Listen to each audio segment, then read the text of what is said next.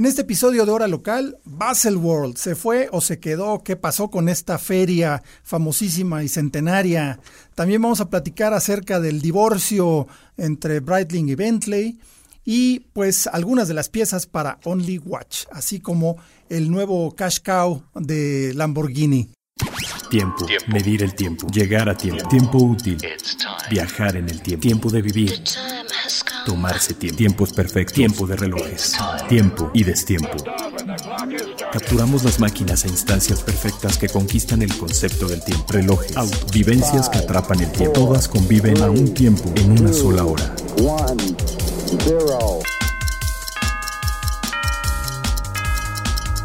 Hora local. Hora local. El podcast de Tiempo de Relojes. Tiempo de relojes. ¿Qué tal? ¿Cómo están? Aquí so- estamos en el nuevo episodio de Hora Local. Yo soy Carlos Matamoros y me acompaña Leslie López, director de la revista Tiempo de Relojes. Hola a todos, un gusto verlos de nuevo compañeros. Y del otro lado del charco nos acompaña Andrés Moreno, colaborador y uno de los, ahora sí que nuestro piecito allá en España. ¿Qué tal Andrés? Hola, muy buenos días, Carlos. Pues claro que sí, aquí para apoyar. Buenísimo, ¿no? Pues eh, Carlos Alonso hoy, hoy causó falta. Hoy causó falta porque anda ocupado en otros temas importantes, precisamente preparando el CIAR, del cual es eh, fundador y director. Y bueno, pues vámonos sin más preámbulos a De Último Minuto. Justo cuando suceden todos los grandes lanzamientos y novedades mundiales, las tenemos de último minuto. De último minuto. Pues resulta que la alguna vez famosa y alguna vez todopoderosa exposición Baselworld se nos, eh, pues después de varios problemas que ahorita les relataremos, eh, resulta que pues no estaba muerta, andaba de parranda, pero yo creo que es más bien ya como un zombie, ¿no? No sé cómo la veas tú, Leslie. Pues sí, fíjate, fíjate, fíjate que es una pena porque, bueno, hablamos de la feria histórica, ¿no? Ya centenaria de, de Suiza que aglutinaba toda la industria, Pero además incluso también hasta la, la industria de la joyería. la industria de la joyería, de los diamantes, ahí entraban proveedores eh, de todo tipo, ¿no? Sí, Eh, sí, los fabricantes. eh, Príncipes árabes con carrito de supermercado comprando Es- diamantes. Exactamente, y no solo las marcas, digamos, relojeras, que era la parte con la que nosotros realmente nos quedábamos, ¿no? O, no- o- o visitábamos habitualmente. Eh, entró en crisis porque ha entrado el modelo casi de comunicación y de ferias eh, también en crisis como, como, como, como venimos todos, eh, digamos, afrontándola, de la misma forma que la parte de, de- del desarrollo digital.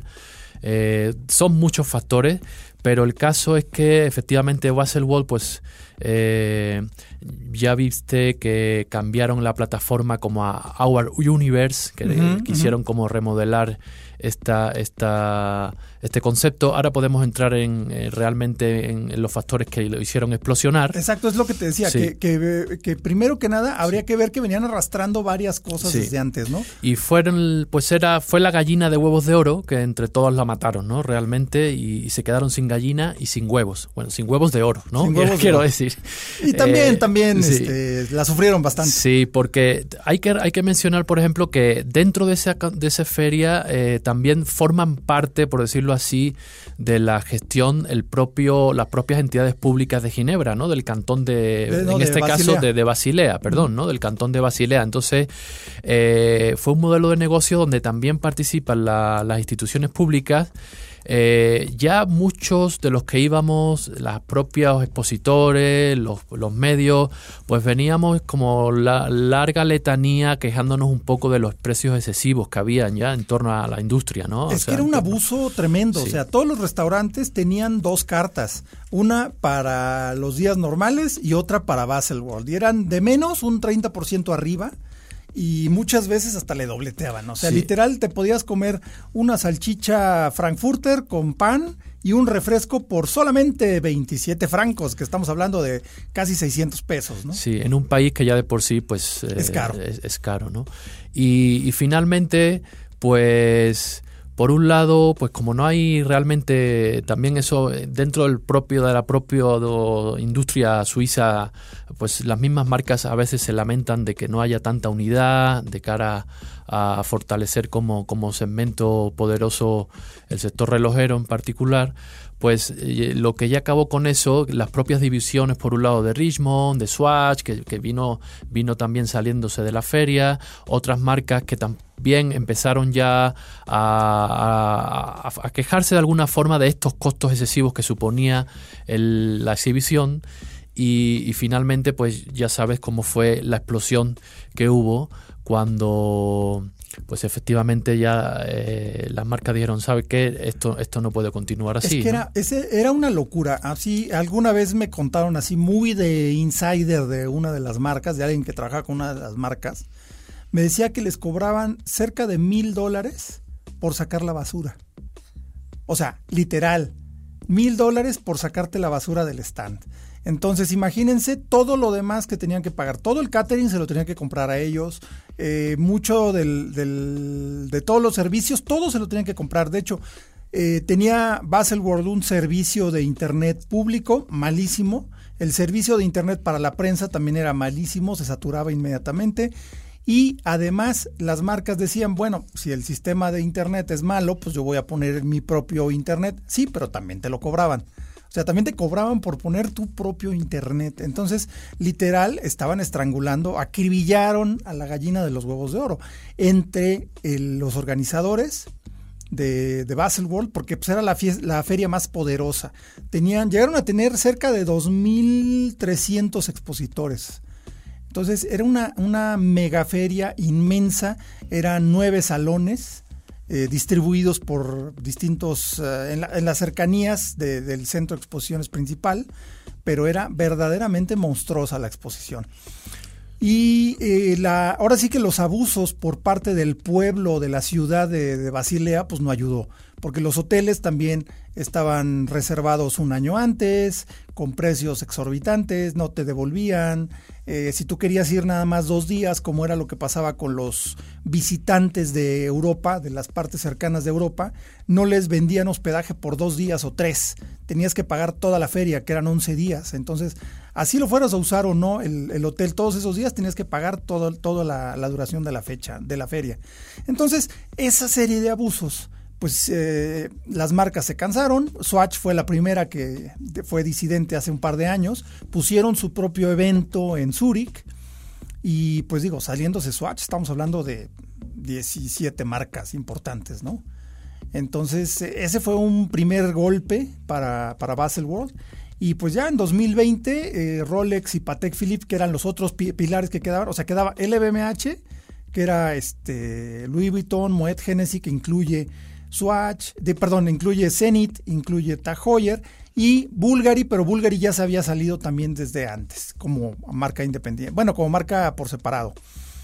Entonces, eh, en el momento en que Rolex y Patek Philippe dicen adiós, eh, pues empezó la desbandada, ¿no? Simplemente ya no había que sostuviera la feria y pues definitivamente en 2020 se canceló Sí, fue pues lo que causó también ya la, la pandemia, ¿no? Como vino a todos a meternos el virus eh, eh, y afectar a, todas, todas las eh, entidades, digamos, y, económicamente aquí también sufrió el ataque del virus porque hubo ahí cambios repentinos de fecha, obviamente M, MC, perdón, es MCH Group, digamos, que es la entidad que gestiona financieramente la feria, pues parece que pues no jugó bien sus cartas, cambió fechas, eh, Mm, tomó decisiones unilaterales que no consensuó con las marcas, eh, incluso apretó financieramente a estas marcas sin, sin, condonar o sin negociar ese tipo de presupuestos millonarios y ya pues después de Patek Rolex pues también salió Chopard, salieron, fue ya como la última, la, caída del último pilar digamos que sostenía el edificio y que finalmente pues no se, no se celebró a raíz también de, la, de la pandemia. Sí, pero digo, fue, fue todos los factores que venían arrastrando. Exactamente, y eso fue ya como el golpe final o el último clavo en el ataúd que, enterró la, feria. ¿Tú cómo lo ves, Andrés? De todos modos, yo, de todos modos, eh, yo recuerdo que estuve hablando con un compañero, eh, con un periodista francés, habríamos, estaríamos en 2018, Y, él pues de repente me dijo que, que Basilac iba a desaparecer. Estamos hablando de 2018 y yo pensaba que era una butá tan típica, eso de tirarse a la piscina, ¿no? Que es tan típico de los periodistas franceses. Y, efectivamente acertó de lleno. Y después pensando cómo podría caber, cómo hizo él esa, ese presagio y tal. Esa predicción esa predicción, yo creo pues, que al final va a ser igual su, su, problema real, aparte de los precios, es que era un modelo ya caduco. Sí, totalmente. y no supieron adaptarse. ¿no? supieron, y el problema ya no es saber adaptarse, sino que a lo mejor el concepto feria simplemente que ya ha desaparecido. Es decir, eh, Baselworld era muy útil hace 15 años, 20 años, y se hacía en primavera porque, bueno, nosotros debemos pensar que nosotros los periodistas eh, no somos los más importantes. Eh, el actor principal es el joyero, es el distribuidor. Ellos iban allí a la feria, les enseñaban todo, hacían sus cuentas y les dejaban o les enviaban ya los relojes seis meses, nueve meses después. Eh, ¿Qué pasaba? En Basilea y después en Ginebra se hacía el 90% del negocio de las marcas. Desde hace años eso ya ha desaparecido. Sí, ya podían hacer los pedidos desde lejos, ya sin, necesidad de estar presentes, ¿no? Eso, eso ya lo también ya lo vaticinó bastante bien Breitling y, George Kahn. Dijo que, que Basilea era un modelo anticuado, pero no solo ya por los precios, sino porque no tenían ningún sentido enseñar unos relojes en marzo cuando ellos ya han pasado a un nivel de hacer cuatro o cinco presentaciones al año, ellos pues ya no les aporta nada. Y, y por eso que yo pienso que es un concepto caduco que no sé si, si arrastrará a la otra gran feria, que es eh, bueno, que la antigua SHH, ahora cómo se llama. Watches, and Wonders. como ya no vamos, pues. Sí, ¿Cómo se llama esta semana? Ya no nos invitan. ¿Cómo se llama esta semana? Y, y yo creo que, que, al final también acabará arrastrando eso. Es muy probable. Además, aquí hay un, hay un tema importante que, que sí, efectivamente ya eh, esta pandemia nos enseñó que la presencia ya no es necesaria, pero fíjate que sí es muy deseable. O sea, yo disfrutaba esas reuniones en la feria, te encontrabas con colegas, te encontrabas con amigos, platicabas con gente de las marcas y muchos, eh, muchas ideas, muchos tratos y muchas cosas surgían alrededor de esas reuniones. Eh, definitivamente la, la, realidad ya es otra, ya no se pueden hacer ese tipo de reuniones, por lo menos por el futuro próximo. Pero sí se extraña un poco esa parte, ¿no? Eh, ponle que a lo mejor ya para el negocio, para lo que son los compradores de las joyerías, ya no es tan necesario estar ahí, ¿no? Pero yo creo que esa parte del contacto humano, como todo con la pandemia, nos está haciendo un poco de falta, ¿no? Pero ni hablar, esa es de las cosas que hay que adaptarse y justamente por eso hablábamos de que Baselworld ya se está, bueno, ya se convirtió en una especie de zombie porque la feria siguiente es eh, Geneva Watch Days, el día 30 de agosto, a finales de este mes comienza. Y pues en Geneva Watch Days anunció Baselworld que va a tener un pop-up store, o sea, un, un stand dentro de la otra feria que se celebra en las mismas, en las mismas fechas en las que se va a celebrar Baselworld el próximo año. Imagínate, ¿no? O sea, eso es como si una pequeña feria de independientes ahora es, donde, donde, busca lugar el gran gigante que fue, que fue Basel, ¿no? Exactamente. Es, una paradoja muy curiosa. O sea, sí tenemos fechas anunciadas, de hecho, ya para el próximo 2022, ¿no? Sí, sí, sí. Eh, Watches and Wonder, que lo mencionábamos antes, ya anunció su, su fecha con los nuevos eh, invitados como Rolex y Patek, que ya sabemos que están ahí. el modelo ese de feria realmente todavía no está definido. Sabemos que va, se va a celebrar en Ginebra, que que, es un polo histórico de Suiza que ahora retoma pues mayor fuerza de nuevo en el sector relojero con este evento. Eh, recordemos que es un evento que originalmente nace con Richmond, también con la FHH que está vinculada a Richmond. Entonces ahora pues eh, recibe a, estos, a, estas marcas poderosas, ¿no? Y probablemente eh, el listado seguirá aumentando. No sabemos cuál será el formato. Sí sabemos que efectivamente va, aunque sea físico, se celebre de nuevo físicamente, sí sabemos que van a mantener como esa vertiente digital porque sospechamos todos, evidentemente, que no va a, invitar a invitarse a tantos eh, periodistas en, el lado que nosotros nos movemos como, como en ediciones anteriores previas a la pandemia. O sea, va a haber una, eh, van a abrir la puerta de nuevo a, periodistas, eh, a retailers, etcétera, etcétera, pero va a haber un flujo de invitados como más controlado, obviamente, ¿no? Y mantendrá esa versión digital, ¿no? Para los que no se, no puedan acercarse. Eh, y por otro lado, Baselworld, que dijimos que está reinventándose, que se inventó un nombre nuevo, Our Universe, que ya lo volvió a, quitar del medio, a borrar y a recuperar su nombre histórico. Baselworld también anunció sus fechas para el 2022, ¿no? Estamos hablando de finales de marzo, primeros de abril, ¿no? Es la última semana de marzo, o los últimos días de marzo, la primera semana de abril. Y curiosamente, pues no sé si están echando un pulso, coinciden en las fechas, un día arriba, un día abajo.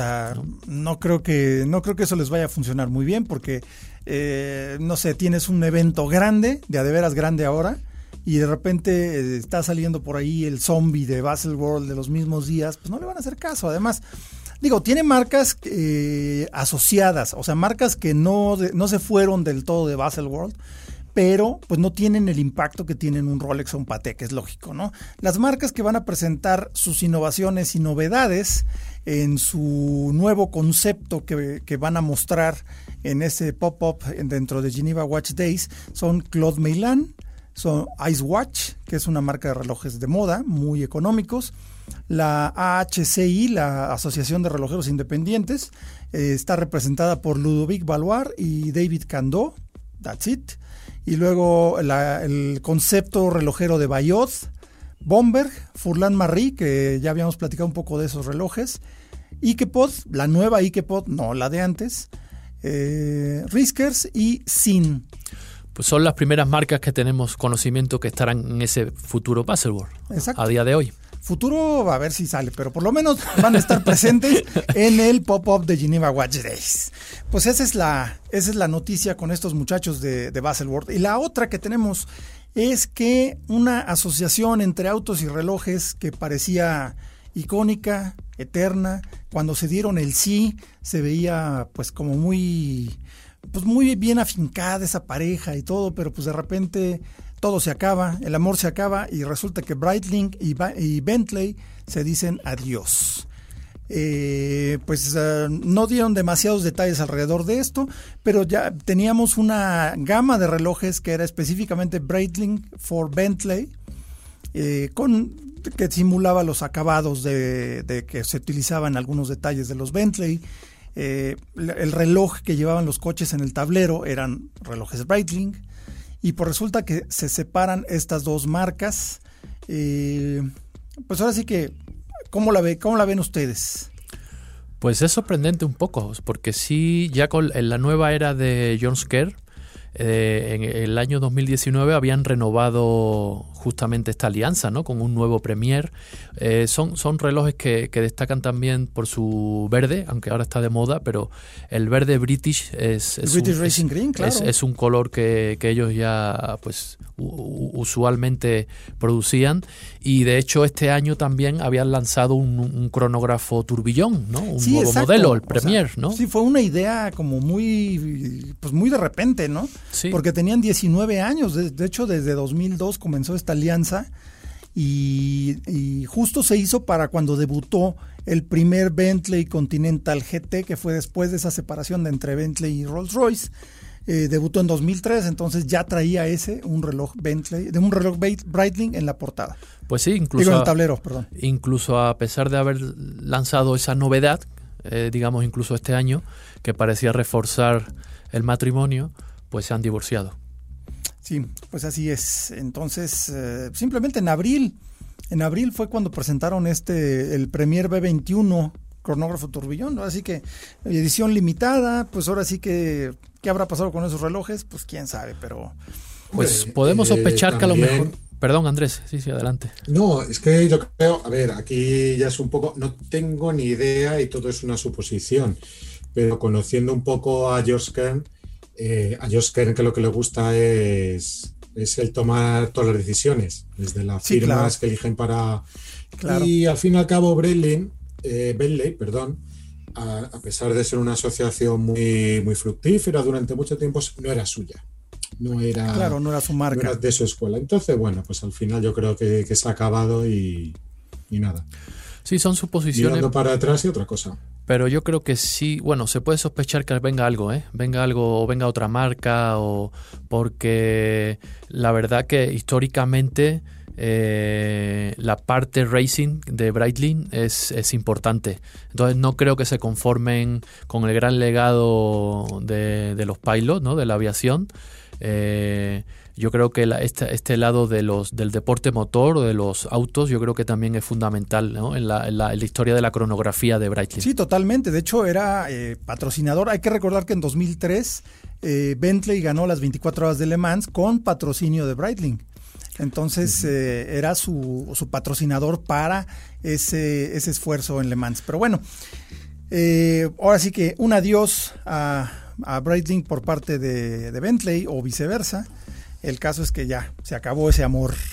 Y nos vamos para nuestro tema central que es complicación. Más allá de la hora, un reloj puede ofrecer otras funciones que se conocen en el argot relojero como complicaciones. complicaciones. Y bueno, pues ya se viene la subasta benéfica Only Watch. Y pues a ver, ¿qué, piezas han visto que les, que les haya llamado la atención? Yo he, visto ya algunas, todavía no acaban de develarse todas. Eh, ¿Tú cómo ves, Andrés? ¿Qué has visto de interesante? No, que no he visto así. Eh, yo para empezar, no, si, si quieres que, que sacamos después del tema, yo no soy muy fan de, de Only Watch es un concepto que a mí no me... no te cuadra. Es, es, una asociación benéfica, ya vamos a contar también ahora más adelante pues algunos chascarrillos o algunas curiosidades de estas ediciones, pero así en general eh, en el nivel creativo a mí no me llama mucho la atención. Eh, por lo que he podido ver de este año, hombre, sí que hay alguna pieza, ¿no? Eh, por ejemplo, repasando un poco las los lotes que se han presentado hasta ahora, pues el casquet de, de, Gerard Perregó es un reloj que yo creo que, les ha salido muy, muy bien. No tanto por la terminación, que también es muy interesante, sino por la recuperación del casquet, que es una maravilla del diseño de los años 70, que me parece que Gerard Perregó también recuperó hace poco unos años de manera un poco así por debajo. Bueno, que de hecho ese concepto se lo fusiló vilmente porque me consta. Literalmente me consta, y ahorita les platico por qué me consta. Este Max Busser tomó la idea del casquete tal cual para el HM5.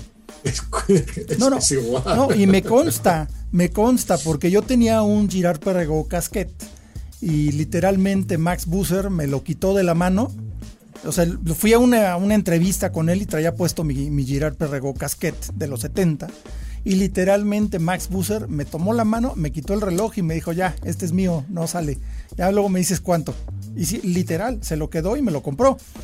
Y este, entonces, pues cuando hizo la presentación del HM5, ahí estaba mi, mi ex casquet entre los, entre los. Él es muy influyente, Carlos. No, no, pero literal, no, yo no, sino que Max Busser dijo, presta, este es mío, ¿no? México aparece por ahí. Sí, los límites entre la entre la eh, el copy y el y, lo creativo, ¿no? Como que siempre son muy muy difusos. Claro, pero lo genial es que Girard Perregó reprodujo completamente un, eh, un circuito de los años 70 para hacer su casquete Only Watch en fibra de carbón forjada y con un mecanismo, bueno, un circuito digital de LED como era en los años 70. Por mucho se me hace uno de los relojes más divertidos que hay en esta zona. Es una colaboración con Banford, ¿no? Que creo este, ¿no? que, también se mete habitualmente para hacer mucho bespoke y hacer muchas piezas.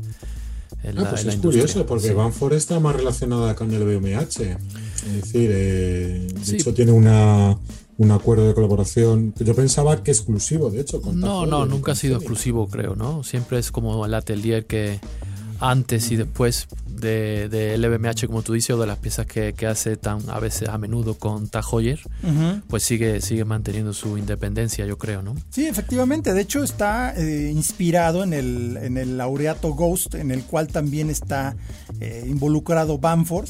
Para trabajar con Girard Perrego. Y aquí lo que hicieron es que es, como decía, una caja de, carbón forjado con un eh, circuito o, movimiento actualizado y mejorado. O sea, no es exactamente el mismo, pero está basado en el mismo concepto, obviamente ya con componentes modernos. Entonces, la verdad, a mí se me hace muy padre. Yo soy muy fan de esos relojes digitales de LED, principalmente porque pues, eran los relojes de mi infancia, ¿no? Era cuando cuando decías, no, pues el futuro ahora sí ya llegó de trancazo, ¿no? Ya estamos en 2001 Odisea Espacial y la verdad es que el casquete es un reloj asasazo.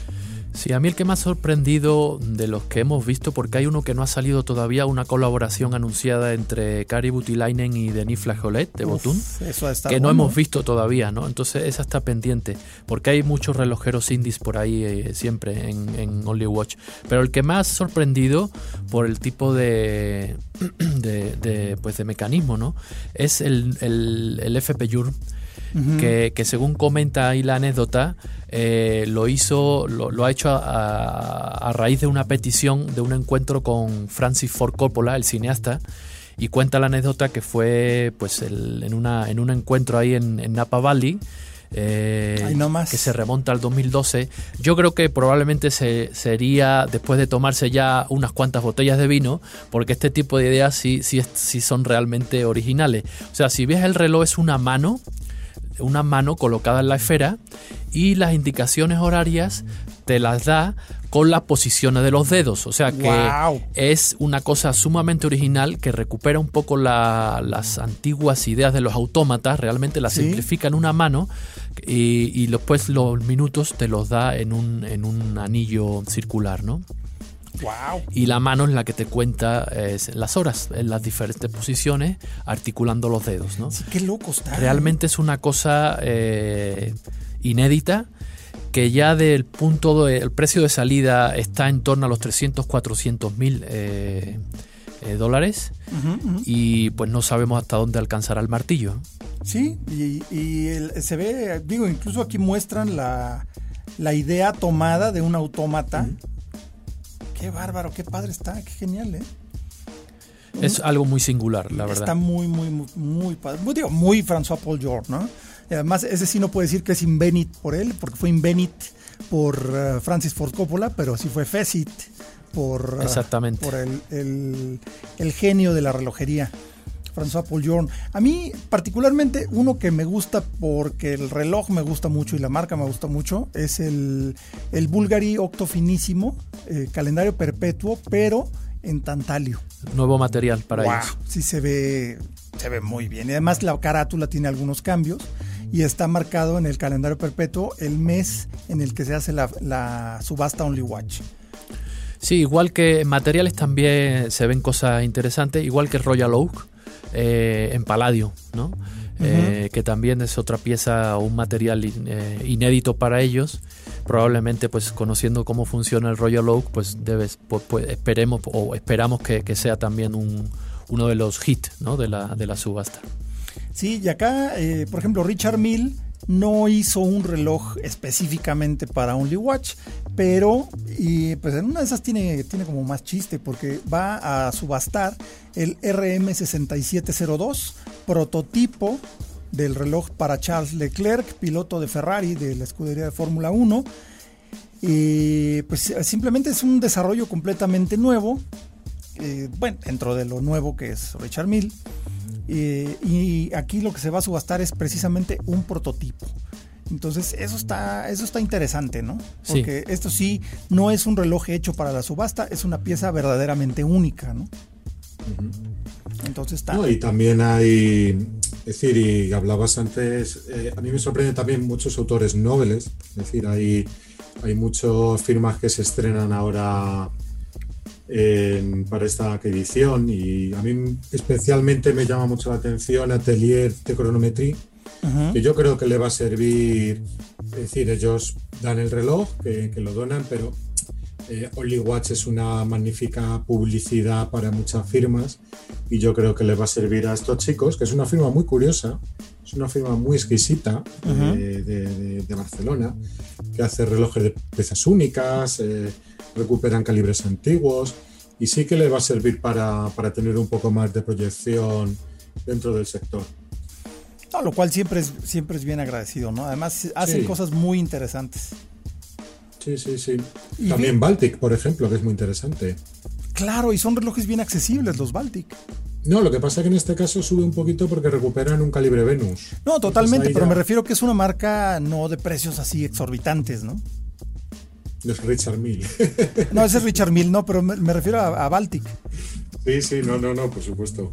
Sí, sí. Sí, por hablar también de Patek, porque ya saben que aquí fue donde se dio la ganaste, el, yo récord. decir Patek. sí, el récord histórico del reloj de pulso más caro se dio aquí, como recuerdan, que fue el, el Grandmaster Chime de Patek.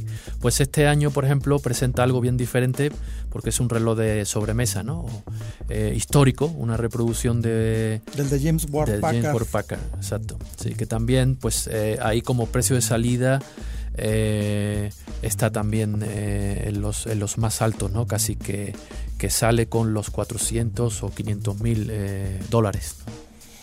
Y se multiplicará por, por pues es, es, muy probable, sí. Y bueno, también Laurent Ferrier eh, lanzó un reloj verde. va, va, a presentar un reloj que es el Classic Origin Hope que el verde se dice que es el color de la esperanza y también es el color de moda del año. Entonces eh, hicieron uno como color menta, en carátula de, color menta muy suavecito con una correa como de ante por dentro y cocodrilo por fuera. Eh, también en color verde menta, ¿no? Agua marina. Está muy bonito, no, no es este, nada nuevo, pero digo nada nuevo en cuanto a mecanismo, pero pues es un Laurent Ferrier y todos, los Laurent Ferrier son relojes muy especiales, ¿no? Hombre, y también hay que citar a Tudor, que es un caso muy especial. a ver, cuenta, cuenta de Tudor. Bueno, que Tudor eh, fue, fue muy llamativo porque me parece que empezaron hace dos o tres ediciones y Tudor todos sabemos que no tienen un precio muy alto. Sí, ¿no? Y todo el mundo se quedó sorprendidísimo del precio que alcanzó el lote. Sí. Y ya explicaron, dijeron, bueno, hay que tener en cuenta que, de Rolex, de la casa Rolex, no hace piezas únicas y por supuesto no es un rol de pieza única, pero bueno. Es lo más cercano que va a vamos a decir y consiguió un precio extraordinario. Y en la última edición también, y en esta seguro que, también la va a alcanzar.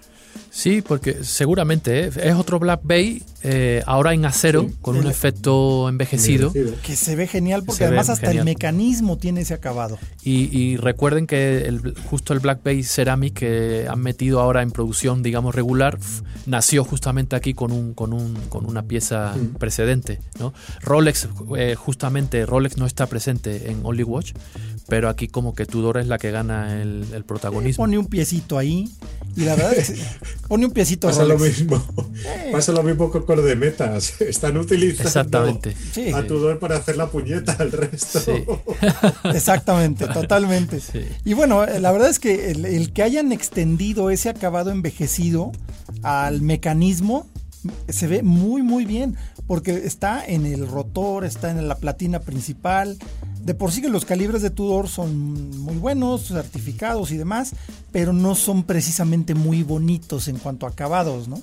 Entonces ya ver un Tudor de calibre propio con eh, acabado particular, la verdad se ve muy bien, ¿eh? No dudo que este lo vayan a meter dentro de producción como le hacen generalmente.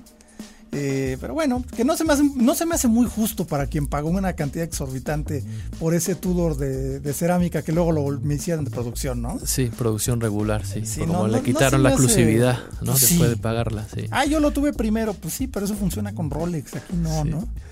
Este, pero bueno, a ver, Tag Heuer, también un Only Watch.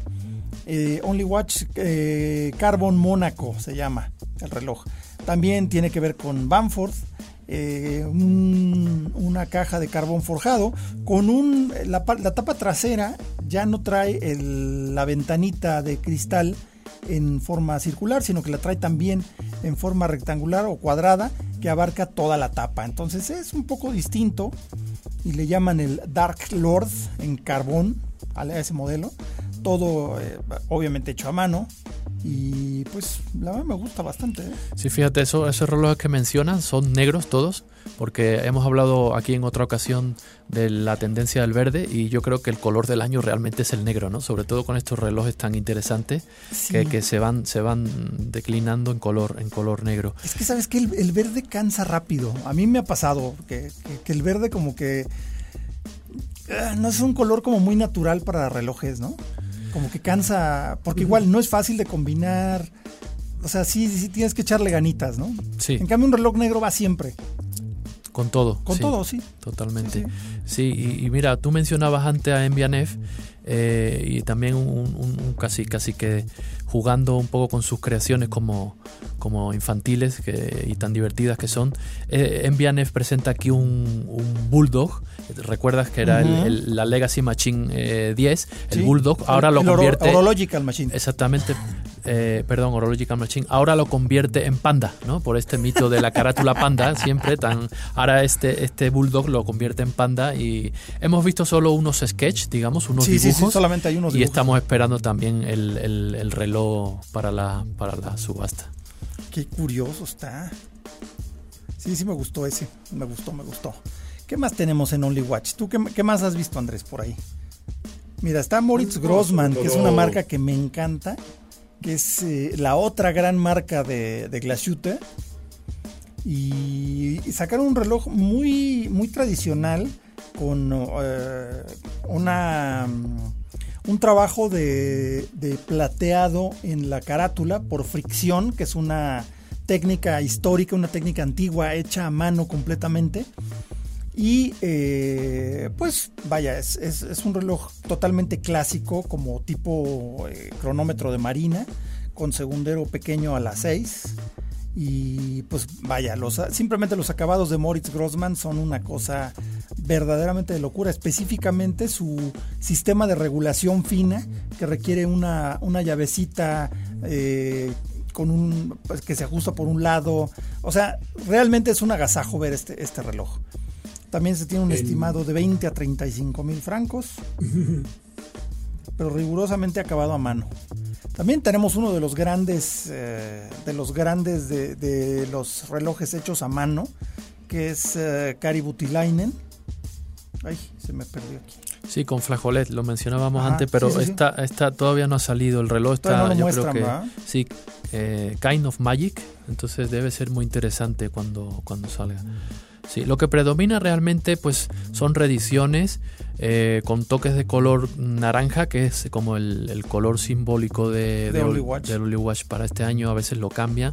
Entonces, pues está el Bobet con, la carátula de azúcar que le han, han pintado como una como una en color naranja también el fondo una ninfa ahí voladora, eh, el turbillón de, de, Hublot también interesante en zafiro, nuevo de este año, que lo han, versionado también con esos toques eh, naranjas apropiados para, para la ocasión. Y alguna cosa también muy loca o curiosa de, los, de los indies que también hablamos, como Ludovic Baluar, que ha convertido la carátula como en un giradiscos, ¿no?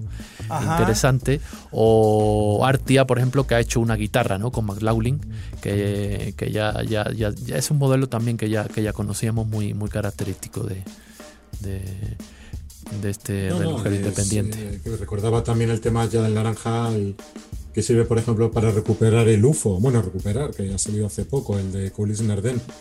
Es un reloj de, bolsillo, digo de bolsillo, reloj de mesa este que se mueve así, que se bambolea, que es de lo más curioso. Es la propuesta de Dulis Narden. Y, y, para mí no es nada creativo, pero es un reloj que a mí me encanta, el Breguet, y no es la primera vez que apuesta por un Type 21, muy elegante, muy, muy bonito, que estéticamente no se diferencia así gran cosa de, lo que ya conocemos, pero siendo una pieza única y siendo un Type 21 es una preciosidad. Sí, la verdad es que, es que sí. Y de Zenith tenemos un, un DeFi 21 personalizado por el artista Felipe Pantone. Que pues ahora sí que si hablamos del color del año, pues este los trae todos. digo, no soy muy fan de este, de este modelo, pero Digo, el modelo de reloj sí, de esta personalización como que no me encanta, pero está, está simpático. Y luego un trilop eh, personalizado por el artista Daniel Buren, que se llama La Reciproc. Eh, una personalización desde el mecanismo, es una cosa completamente... Es un reloj, eh, es un, es un reloj de mesa, trilop, que tiene en el frente en determinada hora exacta muestra eh, una franja completa, pero a medida que va cambiando, se va desacomodando esa franja, esa franja solamente un momento al día, porque hay que recordar que el trilog marca la hora con tres, em, con tres como discos, tres, tres aros que giran, uno para las horas, uno para los minutos y uno para el segundo, son concéntricos. Entonces, este, este reloj de mesa tiene un... A ver, ahorita les digo exactamente en qué hora lo marca. Digamos que sería a las 2.13 con 25 segundos. A las 2.13 con 25 segundos es cuando se alinea todo y muestra la hora eh, de una manera eh, como una franja, ¿no? Entonces es, es, un poquito como me pasa con los relojes de hora saltante, que estoy casi eh, expectante los minutos anteriores a que brinque o que retorne el retrógrado. Entonces, ese, tipo de relojes me gustan. Sí, de, este tipo de relojes. Haciendo un resumen un poco, eh, yo creo que, que, Only Watch en general, vamos a decir que, que la personalización de los relojes van por tres vías. Es, eh, vamos a decir, la más clásica, que simplemente como Breguet, que son recuperaciones de, modelos antiguos, piezas únicas para destacar, el propio Tudor. Después hay también mucho métier d'art, ¿no? que también bastante, algunas firmas muy meten en sus carátulas pinturas. Y después hay una tercera vía que es la, vamos a decir, la más original, que es la que a todos nos gusta ver y disfrutar y ver cosas raras como la FP Jur. Y yo creo esta característica precisamente viene desde la primera edición de, de Only Watch. Es decir, que fue en 2005 y yo recuerdo perfectamente esa primera edición, que los periodistas no teníamos ni idea, claro, porque era una cosa bastante novedosa. Y de repente, entre todas las piezas que eran bastante, bastante aburridas, eh, de repente Richard Mills sacó una colaboración con Philip Stark que era una verdadera maravilla, que era convertir un reloj en una pieza de Lego parecido en un cubo que, fue realmente un éxito, porque el reloj estaba con un precio estimado de 120.000 euros y alcanzó los 285.000 euros.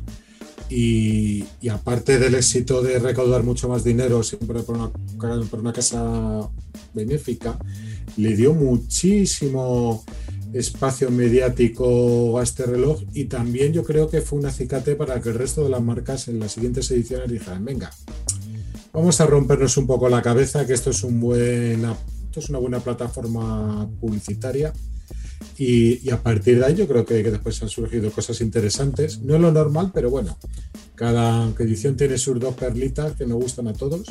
Sí, claro. Y, esas sorpresas como el Patek del récord, ¿no? Sí.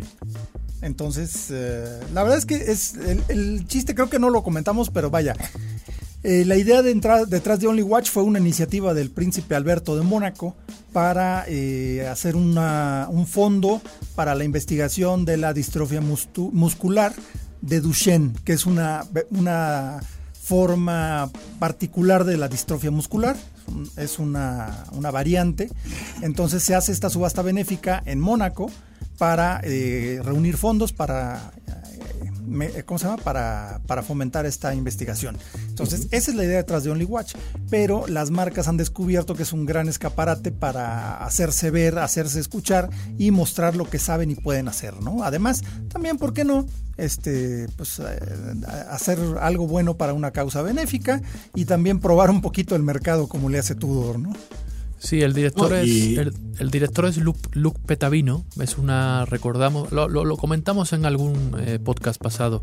Eh, es una hay que recordar que es una eh, es un evento que se, se, celebra cada dos años. Es una bienal, digamos, un evento bienal. Y efectivamente, como tú bien dices, el príncipe Alberto de Mónaco está involucrado en la en la en esta subasta, ¿no? benéfica.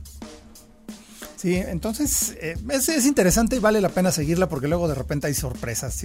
Siempre las subastas son emocionantes mientras no tengas tu dinero puesto ahí, ¿no? Pero bueno, y pues vámonos a otro, otro tema. Luego platicaremos un poco más sobre Only Watch a medida que se esté acercando la fecha.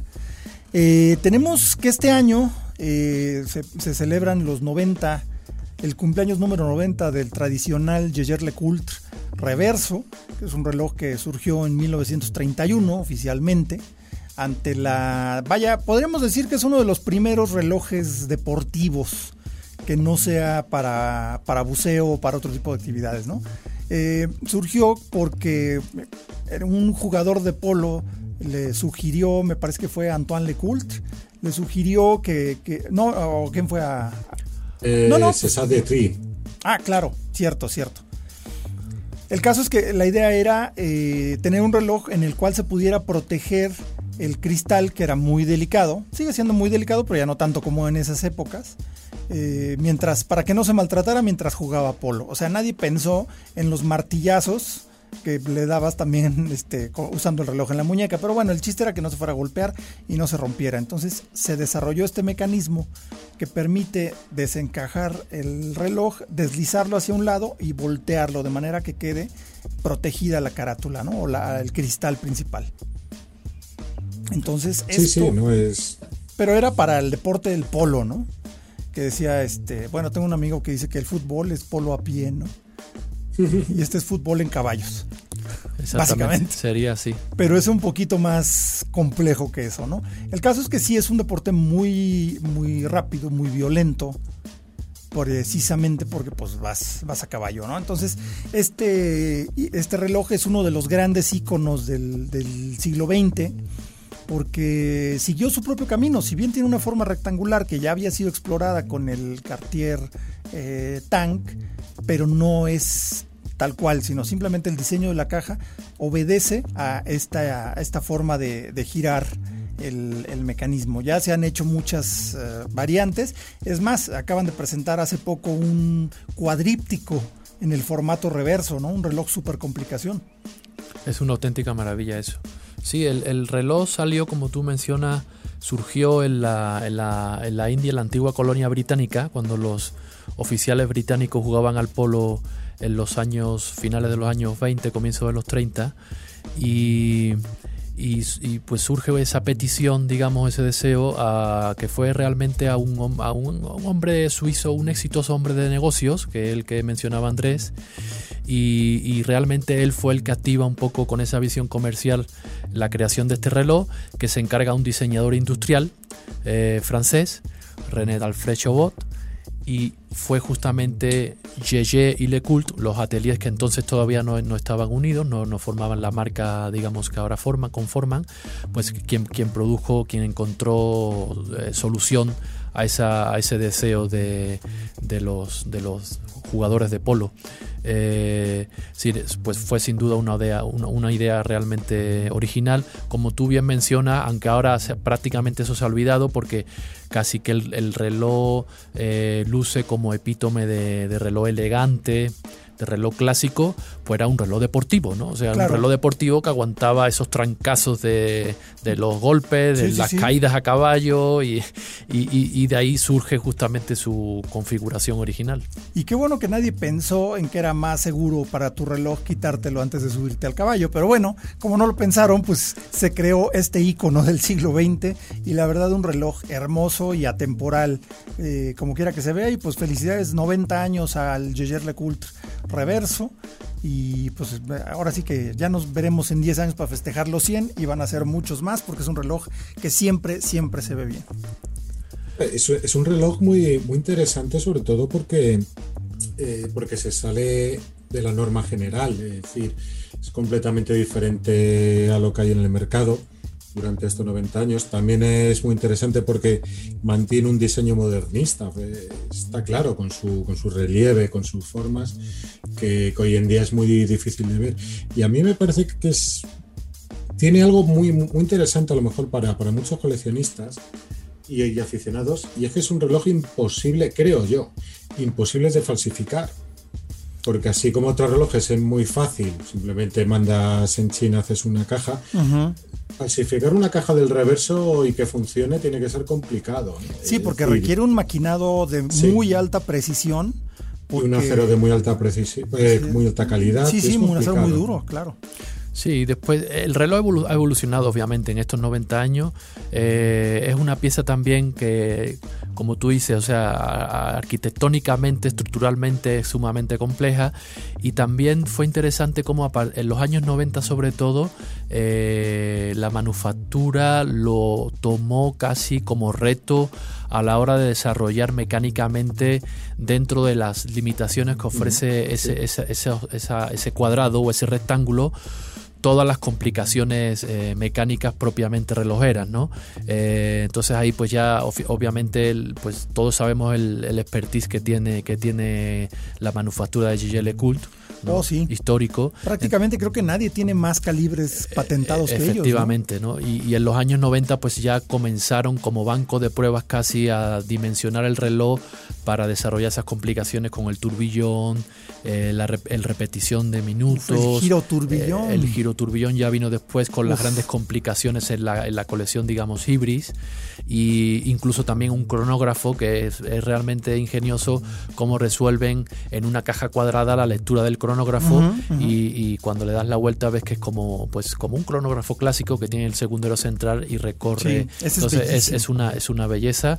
Y, luego como tú también mencionabas antes pues el, cuadríptico antes previamente hicieron un tríptico no o sea que ya todas las caras del reloj te ofrecen complicaciones te ofrecen funciones y, realmente es un reloj también pues muy singular y, realmente bello ¿no?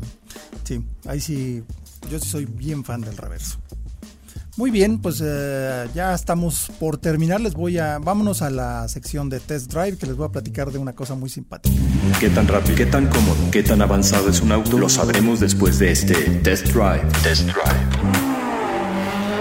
Pues resulta que Lamborghini presentó en el, en el concurso de Pebble Beach presentó eh, el nuevo, entre comillas, Lamborghini Countach.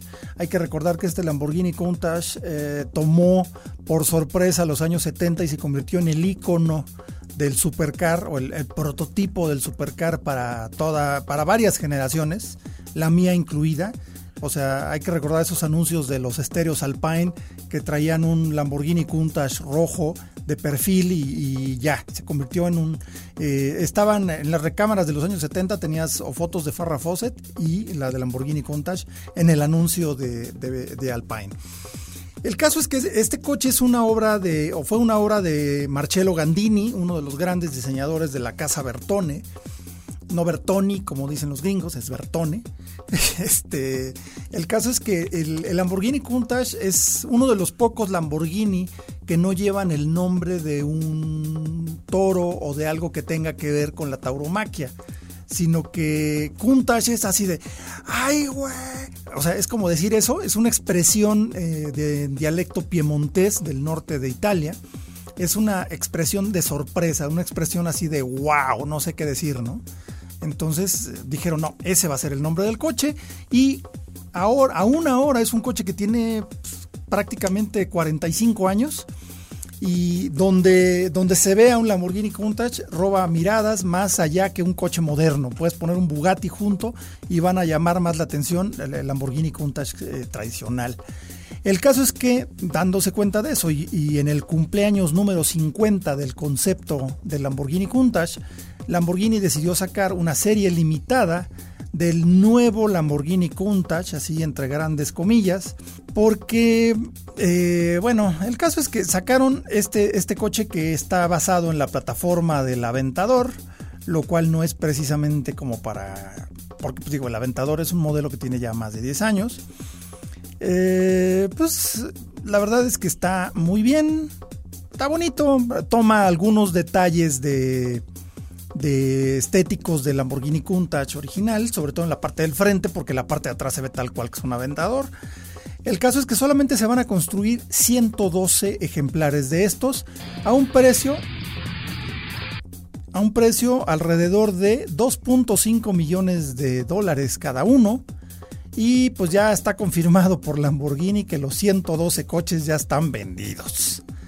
El caso es que Así de fácil se metió este, 280 millones de dólares eh, la firma Lamborghini, pues con un coche que esencialmente pues es un, es un aventador reetiquetado, eh, tiene un motor V12 que va asistido por un motor eléctrico eh, impulsado por supercapacitores que generan un combinado de 803 caballos de fuerza, que pues es bastante, pero vaya, no está tan lejano a esto. El caso es que esa exclusividad, eh, pues 112 eh, coches, está simpático y todo, pero no, no, no sé, no, no creo que tenga, no creo que aporte nada porque al final de cuentas es una plataforma ya medio vieja. Pero el caso es que a Lamborghini no le importó, ni a tampoco a los 112 afortunados que llegaron y pusieron su chequezote por, por los 2.5 millones de dólares que va a costar este Lamborghini Countach. Todavía no se fabrica ni uno, pero ya están vendidos todos. Y bien, pues así llegamos al final de este episodio de Hora Local. Les recordamos nuestras redes sociales, Leslie. Tiempo de relojes en Instagram, síganos. Exacto, en Hora Local nos encuentran en Instagram y Twitter como arroba hora-local, en Facebook como Hora Local MX y por supuesto en el canal de YouTube donde también los invitamos a que se suscriban y nos dejen ahí todos sus comentarios. Muchas gracias Andrés, cuéntanos sobre tus redes sociales si quieres que te sigan. Si no quieres, no, claro. ¿Cómo? ¿Cómo? No, que la decora local es la más importante. Ah, bueno, no, y el tiempo de relojes, por supuesto. Y tiempo de relojes, por supuesto. Y bueno, pues eh, así estamos. Muchas gracias, Toño Sempere, productor ejecutivo de este proyecto. Y nos escuchamos a la próxima. Gracias.